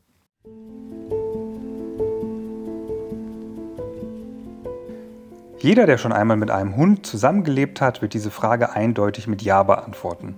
Und das tue ich auch. Ja, Hunde können Liebe empfinden. Sie sind allerdings kognitiv nicht so weit entwickelt wie wir Menschen und deshalb sollten wir auch aufpassen, die Liebe, die wir Menschen empfinden, eins zu eins auf den Hund zu übertragen. Wir können das Ganze aber auch auf der physiologischen Ebene beobachten und zwar im Rahmen der Hormonausschüttung. Es gibt dort ein Bindungshormon, das heißt Oxytocin. Das wird sowohl vom Menschen als auch vom Hund gleichermaßen ausgeschüttet, wenn sie sich nur über einen gewissen Zeitraum anschauen oder aber wenn sie zusammen kuscheln. Das Ganze hat eine stresslösende Wirkung, sorgt für wohlige Gefühle und hat viele positive Auswirkungen auf den Menschen und auch auf den Hund. Viele Forscher sagen, dass das auch die Grundlage dafür gewesen ist, dass der Hund zum besten Freund des Menschen werden konnte. Hunde können also Liebe empfinden und auf ihre Art und Weise zeigen. Und das erkennt Michael jetzt auch die ganze Zeit bei Arthur. Arthur zeigt sich ihm als sein Freund. Er begleitet ihn, er schaut immer nur ihn an und es ist fast so, als hätte er ihn ausgewählt im Gegensatz zu den anderen Teammitgliedern. 16 Stunden später laufen sie zu fünft durchs Ziel. Simon, Stefan, Karen und Michael. Und Arthur. Sie alle sind verdreckt, müde und glücklich. Erschöpft fallen sie sich in die Arme, denn gemeinsam haben sie es geschafft. Oh Mann, wie schön. Aber gut, wahrscheinlich den ersten Platz haben sie nicht mehr gemacht, oder? Nee, ganz und gar nicht. Also sie sind auf dem zwölften Platz gelandet. Michael wollte Erster werden oder zumindest einer der ersten drei. Ja. Zwölfte Platz ist davon weit entfernt. Es ist ihm aber egal. Also ihm ist es mittlerweile egal, dass sie auch beim Navigieren Fehler gemacht haben. Ihm ist es egal, dass sie auch hätten schneller sein können, denn sonst hätten sie ja auch nie Arthur getroffen. Hallo du, meldet sich Michaels Frau Helene am anderen Ende der Leitung. Es ist die erste Person, mit der Michael nach den sechs Tagen im Dschungel sprechen möchte. Auch Helene ist ein wichtiger Part von Michaels Adventure-Team aber von zu Hause aus, muss man sagen. Denn gemeinsam mit zwei Freundinnen hat Helene den ganzen Weg des Teams Schritt für Schritt auf ihrem Computer verfolgt und auf Facebook Updates dazu gepostet. Das Team hat sie nämlich immer wieder mit Fotos versorgt und deswegen hat sie jetzt auch auf Facebook schon verkündet, dass es ein fünftes Teammitglied gibt. Und diese Geschichte liebt die schwedische Presse wiederum. Ich auch, ich liebe die auch. Du bist ja auch halb Schweden. Ja, deswegen. Sie ist begeistert von der rührenden Mensch-Hund-Freundschaft. Die nächsten Tage wird das Sportlerteam von einer Riesengruppe an Journalistinnen, Journalisten und Fotografen umzingelt. Sie alle wollen aus erster Hand erfahren, wie Arthur das Team gefunden hatte, wie er die Trekking- und die Kajakstrecke überstanden hat und was jetzt, wenn das Rennen jetzt vorbei ist, auch mit ihm passieren würde. Es ist der erste ruhige Moment, in dem auch Michael sich über genau diese Fragen Gedanken machen kann. Ja, weil das ist bestimmt jetzt nicht so einfach, oder? Er kann ja jetzt nicht mit Arthur einfach ins Flugzeug steigen. Nee, ganz und gar nicht. Also das ist ähm, sehr, sehr kompliziert, dieser Adoptionsprozess, wenn man den einmal umsetzen möchte. Und es ist auch so, dass er nur noch ungefähr zwei Tage Zeit hat, sich darüber Gedanken zu machen. Denn in zwei Tagen geht schon sein Rückflug und nur so lange hat er Zeit, sich um alles zu kümmern.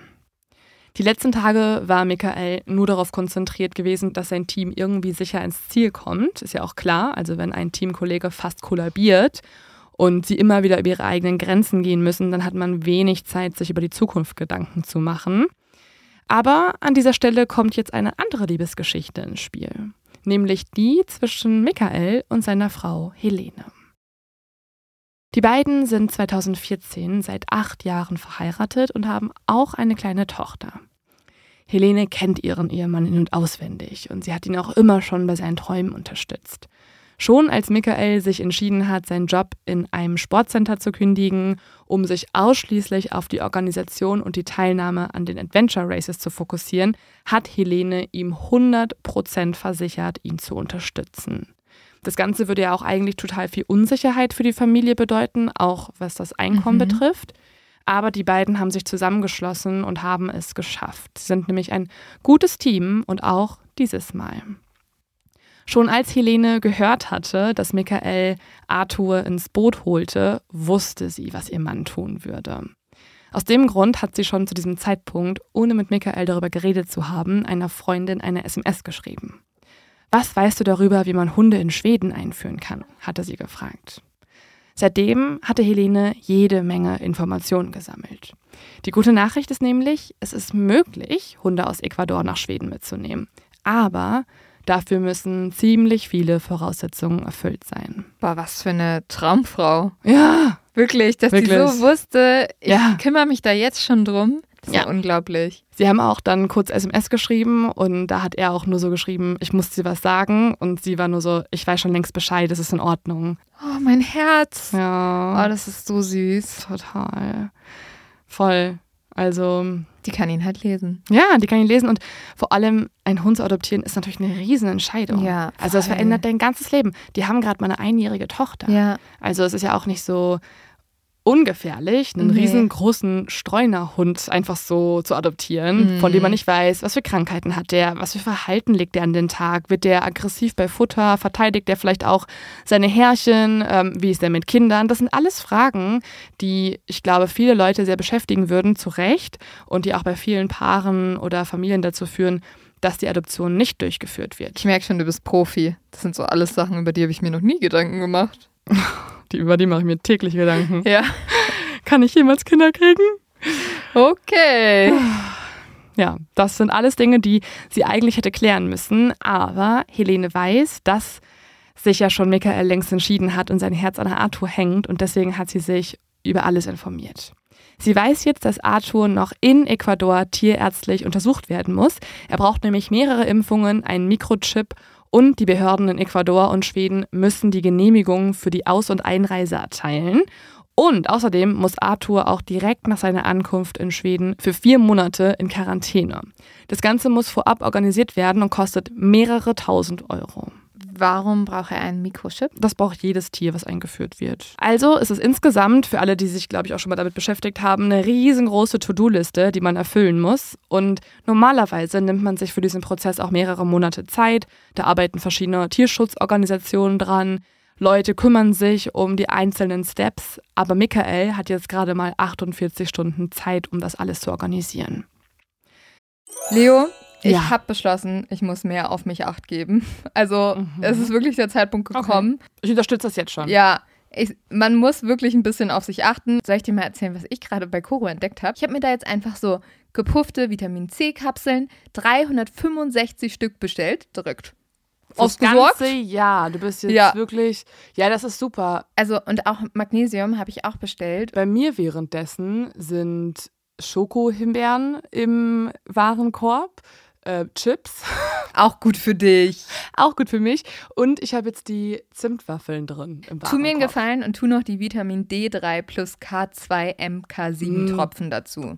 Gar nicht lang, dieser Name. Ja, aber es ist gut, weil es ist wirklich Vitamin D, brauchen wir gerade alle, weil wir Es kriegen ist keine alles Sonne. drin, es ist alles drin. Und falls ihr sagt, ihr wollt auch mal ausprobieren und wollt sparen, dann nutzt doch unseren Code. Ihr spart bei Coro 5% aufs gesamte Coro-Sortiment. Und es gibt ja auch viele andere Argumente für Coro, nicht nur die ganze Auswahl der Produkte, die ist wirklich Mhm. Voll, sehr es vielfältig, so sehr groß. viel. Es ist auch ähm, eine Art und Weise, weniger Verpackungsmüll Mhm. zu produzieren, weil ihr bekommt viele Sachen bei Coro in effizienten Großverpackungen. Also ihr habt wirklich mal Dinge auf Vorrat, gibt einem auch das Gefühl, dass man sein Leben unter Kontrolle hat. Das ist auch noch Ja. ein schöner psychischer Nebeneffekt. Und falls ihr sagt, ihr wollt diesen psychischen Effekt auch haben, dann nehmt unseren Code TrueLove, großgeschrieben zusammen, einfach bei Coro eingeben. 5% auf alles ist bis zum 31.12.24 gültig. Geht auf www.corodrogerie.de und den Code und alle weiteren Infos findet ihr auch nochmal in den Shownotes. Und jetzt geht's weiter mit der Folge. Eigentlich würde Michael jetzt nach so einem Rennen nur schlafen. Ist ja auch klar, ne? Der Mhm. Körper ist sowas von am Ende.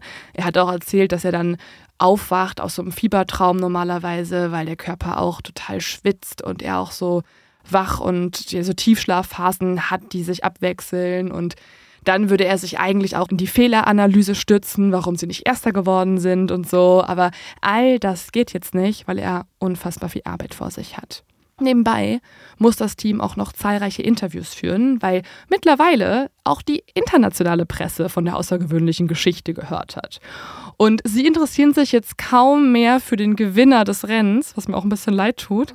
Alle wollen nur noch die Geschichte von Michael und dem Hund Arthur erfahren. Aber hey, manchmal gewinnt man auch ganz anders, als dass man Mhm. denkt, man gewinnt. Aber trotzdem sind die Sieger so ein bisschen genervt davon, weil die, Ja. die Journalisten stürmen die ganze Zeit nur auf das Team, das den zwölften Platz belegt hat und niemand interessiert sich so richtig für das erste. Aber das finde ich so beeindruckend, weil es zeigt halt wirklich, dass manchmal man Mhm. auch dadurch gewinnt, dass man einen ungewöhnlichen Weg geht. Naja, wenn es dir um die Aufmerksamkeit geht. Ja, gut. Aber klar, es, es ist ja, das entscheidet ja auch darüber, wer kriegt ein Sponsorship, wer kriegt jetzt einen Buchvertrag oder was auch Mhm. immer. Und natürlich, Diese ganzen Informationen ziehe ich auch hauptsächlich aus einem Buch geschrieben von Michael, Ja, nicht ja. vom ersten Platz. ja, siehst du? Und Ja. ich, das war wahrscheinlich gar nicht Michaels Ziel. Mhm. Nee, also Michael ist auch an sich eine super schüchterne Person. Er wollte nie so Aufmerksamkeit und äh, er beschreibt sich jetzt auch nicht als so einen krass charismatischen äh, Bühnenmenschen oder so. So Ja. ist es nicht. Er liebt einfach nur Sport und seine Familie. Ja. Er hat zwei Leidenschaften, Familie und Sport. Jetzt drei. Arthur. Ja, Arthur gehört ja jetzt zur Familie. Ja. Währenddessen erleidet Michael aber Rückschläge. Die ecuadorianische Airline lehnt die Anfrage, einen Hund einzuführen, ab. Zwischen der Impfung und der Einführung müssen nämlich 21 Tage liegen und generell braucht Michael auch unfassbar viele Papiere. Ich habe auch so, als ich das so erfahren habe, dass Michael den in zwei Tagen mitnehmen will, dachte ich mir auch so, ähm, wie bitte? Also ich kenne das ja auch, wie es ist, einen Hund zu adoptieren aus dem Ausland, weil Fredo aus einem griechischen Tierheim kommt. Und das waren monatelange Schreibarbeit. Also auch nachdem er ankam, muss man noch einen Pass besorgen, man muss sich die Impfungen dann nachholen für Mittelmeerkrankheiten, man muss davor alles um sich um alles kümmern, um den Transport und so. Also ich dachte so, wie soll das denn in zwei Tagen gehen? Das ist ja geisteskrank, das hinzukriegen. Deswegen ist auch Michael jetzt besorgt. Er hat nämlich gar keine Ahnung, was er mit Arthur machen kann. Also er weiß auch nicht, wie Arthur die nächsten Monate übersteht. Wo soll er ihn unterbringen in Ecuador? Er kennt dort auch niemanden.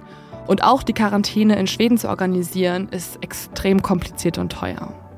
Michael startet jetzt einen letzten Versuch. Er ruft extrem müde mittlerweile beim Landwirtschaftsamt in Schweden an. Alle Papiere und Entscheidungen laufen über diese bestimmte Behörde in der Nähe von Stockholm. Michaels Hand zittert, als er den Hörer an sein Ohr hält, Hi, hier ist Debbie. sagt eine amerikanische klingende Stimme am anderen Ende der Leitung.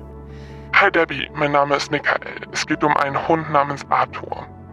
Wenn Debbie ihn gleich abweisen wird, ist eh alles umsonst gewesen, denkt Michael in dem Moment nervös.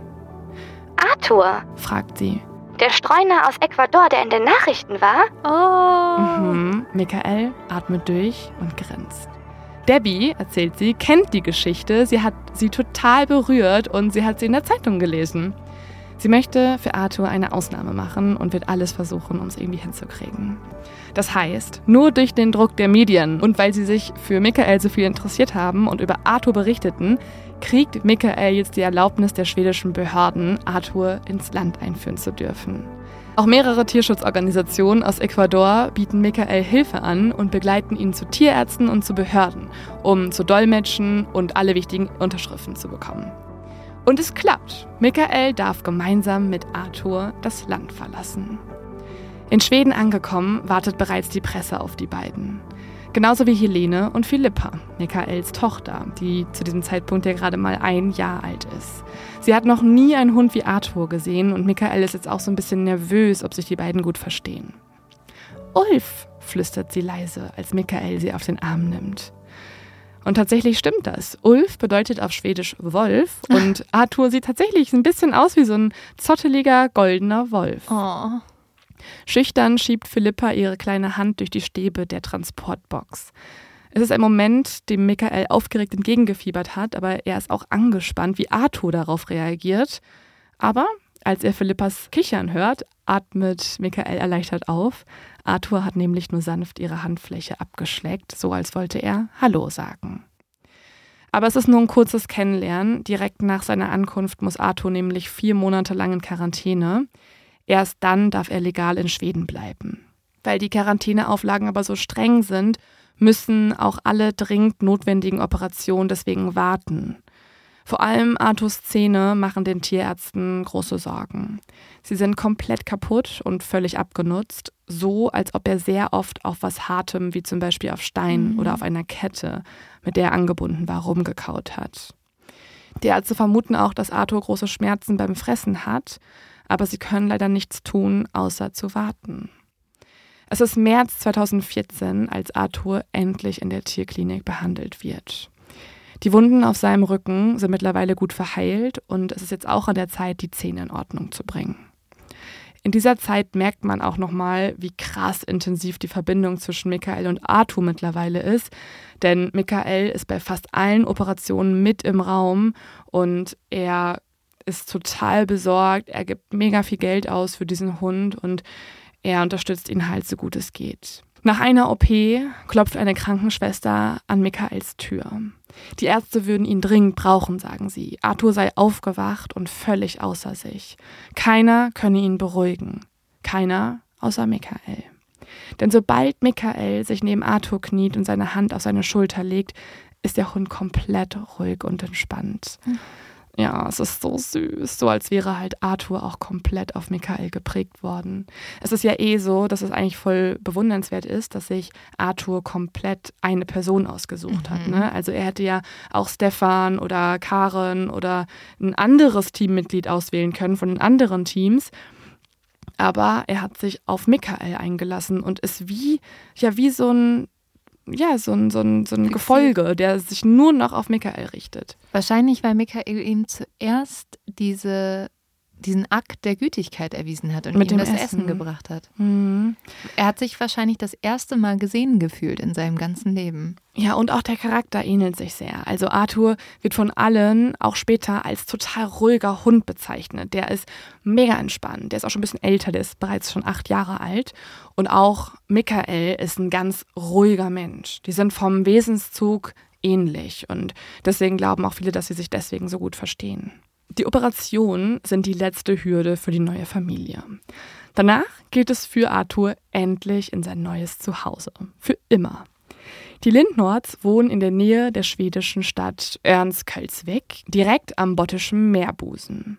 Die Landschaft ist malerisch. Direkt vor ihrer Haustür liegt ein großer Wald, es gibt felsige Anhöhungen, tiefe Schluchten und auch das Meer ist nur einen kurzen Spaziergang entfernt. Doch nicht nur die Landschaft, auch das Klima ist ganz anders, als Arthur es aus dem tropischen Ecuador gewöhnt ist. Für Arthur ist es aber kein Problem. Er hat sich total schnell an seine neue Heimat gewöhnt.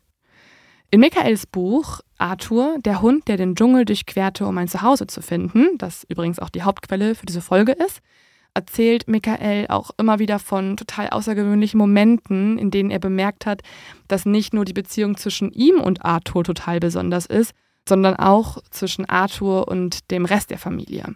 Die haben zum Beispiel auch nochmal ein zweites Kind bekommen, den kleinen Thor. Öfter sind Hunde auch ein bisschen eifersüchtig auf so ein Mhm. neues Familienmitglied.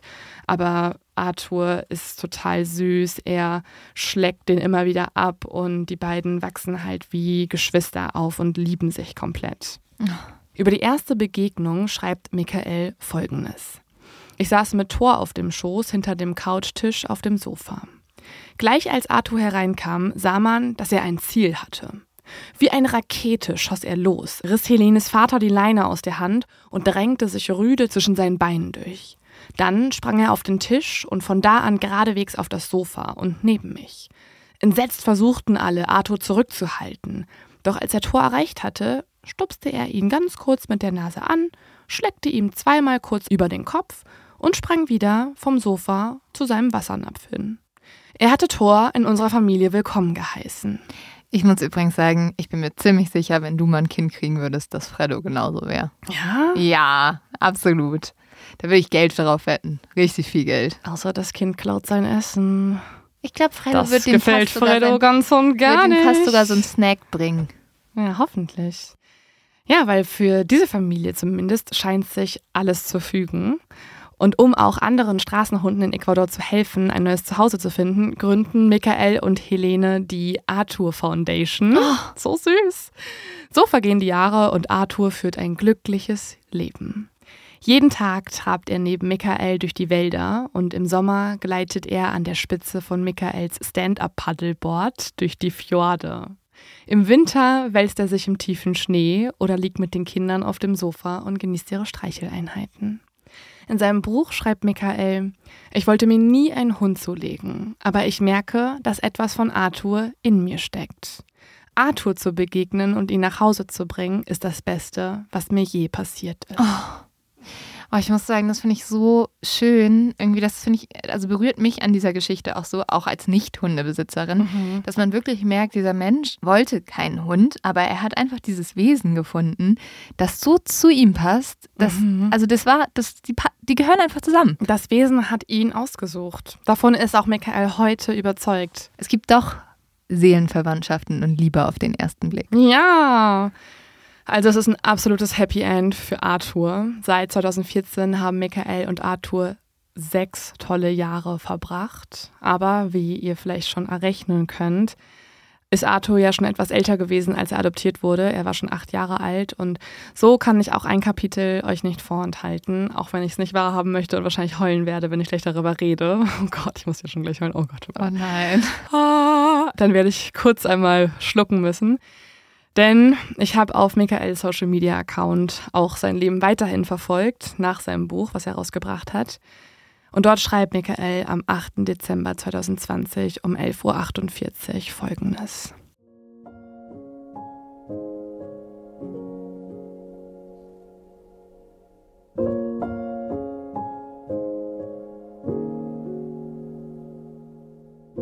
Alles ging so schnell. Innerhalb einer Woche hörte er auf. Oh Gott. Jetzt muss ich schon heulen. Ha, okay. Wie soll ich das für dich vorlesen? Sie kämpft und sie kämpft. Oh, alles ging so schnell. Innerhalb einer Woche hörte er auf, selbstständig zu fressen und zu trinken.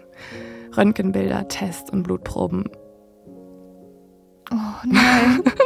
Leute, Leo sitzt hier mit den Tränen in den Augen. Ja. Okay, warte. Röntgenbilder, Tests und Blutproben lieferten keine Ergebnisse. Wir zogen in eine größere Tierklinik. Arthur bekam Infusionen, doch es ging ihm mit jedem Tag schlechter und schlechter. Arthur und ich hatten einen besonderen Weg zu kommunizieren. Ich streckte meine Hand nach ihm aus und wenn er sich gut fühlte, was er meistens tat, hauchte er meine Finger an oder stupste mit seiner Nase dagegen. Wenn viele Leute da waren und er gestresst war oder er etwas von mir wollte, gab er mir einen, gab er mir einen leichten Knuff. Doch die meiste Zeit mussten wir uns nur anschauen, um zu verstehen, was der andere vorhatte. Oh mein Gott. Am Ende seines Lebens lag er still auf einer kleinen Bahre auf dem Krankenhausboden. Er bewegte sich nicht und weigerte sich, mich anzusehen, so als dachte er, er würde mich im Stich lassen. Helene und ich legten uns neben ihn auf den Boden und ich nahm seine Pfote in meine Hand. Es fühlte sich an, als wäre die Zeit stehen geblieben, als er sich plötzlich zu mir umdrehte, mit letzter Kraft langsam seinen Kopf hob und sich auf mich zubewegte. Er sah mich an und berührte meine Hand sanft mit seiner Nase. Es war wie ein letzter Kuss. Dann brach er zusammen. Und es geht noch weiter. Soll ich für dich übernehmen? Ich kann vor lauter Tränen nicht mehr atmen, nicht mehr sehen. Dein Leben, Arthur, war größer als das Leben selbst. Und ich sehe und höre dich immer noch überall im Haus. Du hattest ein Herz, das größer war als das der meisten. Deine Seele war schön und rein. Es ist seltsam, aber du hast den Schnee noch mehr geliebt als die Kinder. Und dein Kampfgeist war stärker als alles, was ich je erlebt habe. Du hast deinen Bruder und deine Schwester geliebt, als wärst du ein Mensch. Wir hatten sechs fantastische Jahre zusammen. Ich werde dein Schnarchen neben dem Bett vermissen dein glückliches Lächeln, deine Haare auf dem Boden und auf all meinen Kleidern. Und ich werde die Erinnerung daran bewahren, wie Philippa dich als Puppe verkleidete oder wie Thor seine ersten Schritte machte, während er sich wie ein Ringer an deinem Fell festhielt. Ich weiß, dass ich mich sehr glücklich schätzen kann, diese besondere Verbindung mit einem Tier erlebt zu haben. Ich wünschte, jeder und jede hätte in seinem Leben die Chance, so etwas zu erleben. Bedingungslose Liebe. Aber es tut weh. Arthur, du bist vielleicht gestorben, aber meine Erinnerung, aber meine Erinnerungen an dich werden nie sterben. Ich vermisse dich jeden Tag. Oh, wo sind die Taschentücher? es ist so herzerreißend. Oh. Bis heute gibt es auch keinen neuen Hund im Leben von Michael. Also er postet auch noch regelmäßig Fotos von Arthur. Ich glaube, er muss sich davon immer noch erholen. Und er hat auch danach nochmal ein anderes Buch geschrieben, wo er weitere Geschichten von sich und Arthur erzählt. Das ist noch ein bisschen kitschiger als das Buch, was es zu, der, zu dem Kennenlernen schon gibt. Oh, also oh, für extreme lesen. Hundefans. Nee, ja. Leo, ich muss ja sagen, du hast es geschafft mit dieser Folge. Ich will das Buch von Arthur lesen, wo er in Schweden lebt und sein Leben dort genießt. Und ich glaube, ich brauche auch irgendwann einen Hund. Ja. Jetzt, jetzt habe ich das Gefühl, ich brauche das doch. Weil ich brauche einen Arthur. Ja, also ich finde halt, Michael ist auch, wie du schon auch meintest zwischendrin, er ist ja nicht der prädestinierte Hundebesitzer. Er mhm. wollte nie einen Hund haben und trotzdem sagt er, es war mit die beste Entscheidung in seinem Leben und das ist natürlich irgendwie total bewegend und ach ja, einfach süß. Und es gibt auch einen Grund, warum ich euch diese Geschichte so ausführlich erzählen konnte und weiß, was alles bei Michael passiert ist. Und das ist Michael selbst. Und hiermit herzlich willkommen, Michael Lindnor, der sich auch kurz hier im Podcast dazuschalten wird. Michael hat uns nämlich erzählt, wie das war damals, wie er Arthur getroffen hat, wie Arthur auch sein Leben nachhaltig verändert hat und wie es ihm heutzutage geht, jetzt wo Arthur nicht mehr da ist. Hast du dann das Gefühl, dass Arthur dich auf eine gewisse Art und Weise auserwählt hat? Yes, I, I 100% think that. Ja, ich bin zu 100% der Meinung, dass wenn ich ein Hund gewesen wäre, dann wäre ich so wie er gewesen. Und wenn er ein Mensch gewesen wäre, dann wäre er so wie ich gewesen. Also ich denke, die Art, wie wir zusammengekommen sind, ist natürlich sehr extrem. Aber das, was uns wirklich zusammengebracht hat, war, wie er in unsere Familie gekommen ist how we kind of came into our family. The first day, I still remember we opened all the Ich erinnere mich noch sehr gut an den ersten Tag. Wir haben alle Türen aufgemacht und er konnte einfach rumlaufen und alles fühlen, riechen und entdecken. Es hat sich einfach irgendwie so angefühlt, als wäre er einfach nur nach Hause gekommen. Lay down and he and he was like sleeping the whole night and it was like he came home. Und wie ist das? Denkst du immer noch oft an Arthur? We had six fantastic Wir hatten sechs fantastische Jahre zusammen und ich erinnere mich immer noch an seinen Geruch und wie er auf meinen Füßen saß, wenn ich an meinem Computer gearbeitet habe und so weiter. Also ja, er hat einen großen Einfluss auf uns als Familie gehabt und ja, ich denke jeden Tag an ihn und besonders jetzt, wenn der Film im März rauskommt, Arthur the King. Die Leute reden immer wieder darüber und, und dann fragen sie, wie läuft's, wie geht es dir? Also ja, ich denke, ich werde über ihn sprechen und an ihn denken für den Rest meines Lebens. Würdest du sagen, Arthur hat deine Vorstellung vom Leben verändert? Ich glaube, bevor Arthur kam, wurde ich von der Idee angetrieben, Adventure Racing Weltmeister zu werden. Der Beste der Welt zu sein. Das war mein Antrieb. Das war in der Zeit wirklich alles für mich. Ich habe davon geträumt. Es war das Erste, woran ich morgens dachte, okay, wie kann ich der Beste der Welt werden? Es waren die letzten Gedanken, bevor ich abends einschlief. Und das war meine Reise. Ja, und dann kam Arthur. Vorher war mein Ziel ganz klar. Es war alles für mich, wirklich, wirklich alles. Und dann kam Arthur dazu und das Leben nahm einfach einen anderen Weg. Und ich entschied mich, mein Ziel zu verlassen, nach rechts abzubiegen und mit Arthur zu gehen.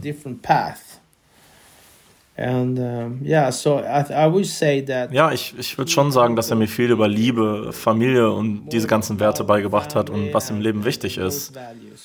Aber das kann man nicht wirklich damit vergleichen mit der Liebe, die man für seine Familie spürt. Und das hat Arthur mir gezeigt.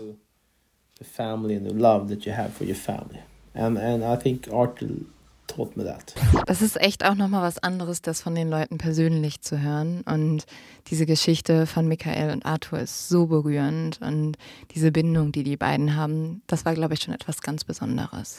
So, wir neigen uns dem Ende der Folge zu und ich will noch mal kurz einen, einen Tipp äußern. Das ist ja eigentlich gar nicht hier der Podcast mit dem Leos-Tipp, aber ich habe noch mal eine Empfehlung an euch beziehungsweise ein Tipp. Falls ihr tatsächlich auch schon seit längerem überlegt, hey, ich würde gerne einen Hund adoptieren, ich bin mir noch nicht sicher, welcher könnte das sein? Ist der vielleicht gestört, wenn der aus dem Tierheim kommt, dann aus dem Ausland? Du, dann sagst du, nehmt, nehmt mein. Nein, nein, nein, nein. Mein nehmt mein. nicht mehr her. Aber ich sage auch nicht, fragt mich, weil ich bin gar nicht die Expertin. Aber es gibt Leute, die können das alles viel besser einschätzen, die wissen viel besser darüber Bescheid und die engagieren sich schon sehr lange und sehr fleißig und sehr bewundernswert für den Tierschutz. Denn, kleiner Fun Fact, also wenn ihr unbedingt einen vom Züchter wollt, dann ist es natürlich auch kein Verbrechen. Also es gibt natürlich Leute, die wissen einfach genau, was ein Hund passt zu ihnen. Aber es gibt auch in Tierheimen und auch in Tierschutzorganisationen Hunde jeder Art, also jeder Rasse. Es gibt kleine, strubbelige, große, wilde, ähm, ältere, liebe, ähm, süße. Es gibt alles. Es gibt sogar auch Rassenhunde in diesen Tierheimen und so, falls ihr darauf aus seid. Und deswegen eine kleine Empfehlung von mir. Ich verlinke euch mal ein paar Adressen. Du hast doch auch ein, von, eins, wo du schon mal warst, oder? Genau. Ich habe eine, ähm, ein Tierheim, mit dem ich sehr, sehr gerne zusammenarbeite. Hört sich komisch an, aber dass ich, ähm, wann immer ich Zeit habe, unterstütze und ähm, die Hunde dort sind so süß und oh mein Gott, ich könnte heulen, wenn ich an sie denke.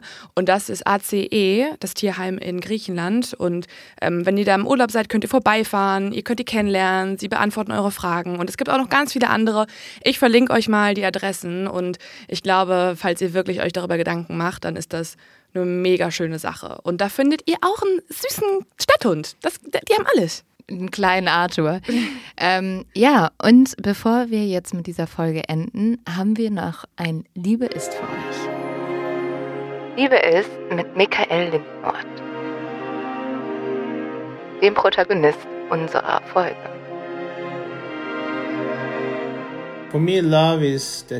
Für mich ist Liebe, wenn du gibst alles, was du hast, aber dafür nichts zurückverlangst.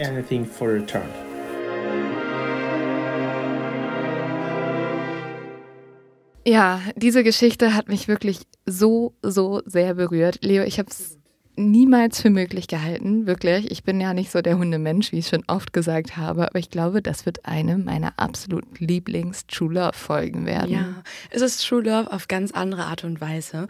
Und Leute, wir haben ja schon mal auch angekündigt, True Love ist ein Experiment, es ist eine erste Staffel und wir verabschieden uns mit einer kleinen Bitte. Mhm. Wenn ihr wollt, dass True Love weitergeht, dann würden wir uns riesig freuen, wenn ihr uns das mitteilt. Also wenn ihr unsere Folgen teilt, wenn Bewertet. ihr uns Feedback gebt, wenn ihr uns äh, wirklich auch sagt, was wollt ihr hören bei uns, was nicht. Also wir müssen das Signal kriegen und dann machen wir weiter. Wir haben unglaublich viel Lust, aber natürlich seid ihr der Grund, warum wir True ja. Love produzieren und ihr könnt uns alles mitteilen. Ihr könnt sehr gerne Bewertungen hinterlassen und den Podcast abonnieren. Auf Social Media findet ihr uns unter true.lovepodcast und alles andere verlinken wir euch wie immer in die Folgenbeschreibung, falls ihr noch Fragen habt. Danke, dass ihr heute dabei wart. Wir haben euch lieb und bis zum nächsten Mal. Tschüss.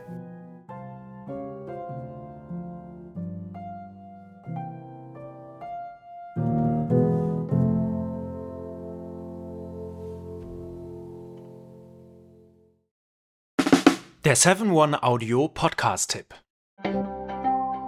Hallo, wir sind's, Max und Jakob von Beste Vaterfreuden. Und wenn ihr euch ein langweiliges Thema aussuchen könntet, ne, es gibt ja so richtig langweilige Themen. A, ich höre jemanden dabei zu, der Uhren zusammenbaut. Ich höre jemanden dabei zu, wie er Karten spielt. Oder ich höre jemandem dabei zu, wie er über seine Kinder redet. Letzteres sind wir bei Beste Vaterfreuden, aber es gibt doch viel mehr zu entdecken und wir kriegen immer wieder die Nachricht, dass uns erstaunlich viele Leute hören, die gar keine Kinder haben. Warum müsst ihr selber rausfinden? In Beste Vaterfreuden. Jeden Dienstag überall, wo es Podcasts gibt.